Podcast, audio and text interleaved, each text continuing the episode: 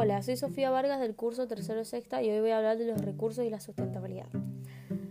Hoy quiero hablar de los recursos naturales y la sustentabilidad del mundo actual. La gestión de la tierra y los recursos naturales es uno de los retos más críticos que enfrenta la mayoría de países en desarrollo de la actualidad. Lo más aconsejable es que ese aprovechamiento sea de manera más sustentable posible, es decir, que se pueda aprovechar ahora sin comprometer la posibilidad de lo que se puedan aprovechar también las generaciones futuras, como nuestros hijos o nuestros nietos como es el caso de cuatro mujeres en Honduras, que diseñaron energía sostenible para sus comunidades. Las cuatro mujeres están liberando los refuerzos para instalar, mantener y reparar equipos de energía solar. Ya se han instalado más de 200 paneles y cada uno genera 85 vatios de potencia para uso doméstico y otros fines. Ahora, además de alumbrarnos, tenemos radio y televisor, dijo Juanita Samler, de 69 años, proveniente de Hornos. También podemos cargar celulares y focos. Podemos ver noticias, leer las la Biblia, conversar y tenemos menos riesgo de incendios. Las mujeres aprendieron sus habilidades en el programa de energía solar en The College en la Universidad de Pies Descalzos en Tilonia, India.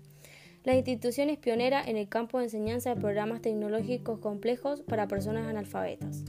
El programa de pequeñas donaciones PPD que promueve el Fondo para el Medio Ambiente Mundial GDF, por sus siglas en inglés, y el Programa de Naciones Unidas para el Desarrollo de la PDUND, a la fecha, el PPD ha invertido un millón de dólares, recaudado más de 1,5 millones de dólares en cofinanciamiento y ha apoyado 28 proyectos en ingeniería solares en 18 países. Como resultado, 71, 71 mujeres han sido empoderadas y han brindado energía solar a más de 3.778 hogares, sobre 21.739 personas en 52 aldeas. Mujeres y niñas han sido beneficiadas del programa ya que ahora son capaces de dedicar más tiempo a actividades de capacitación y generación de ingresos.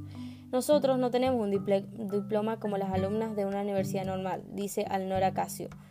En India aprendimos de forma práctica en elaborar, elaborar lámparas, ensamblar circuitos electrónicos y el manejo de instalación de paneles. Traemos mucho conocimiento para beneficiar a las comunidades y de alguna manera ayudarlas a salir de la pobreza.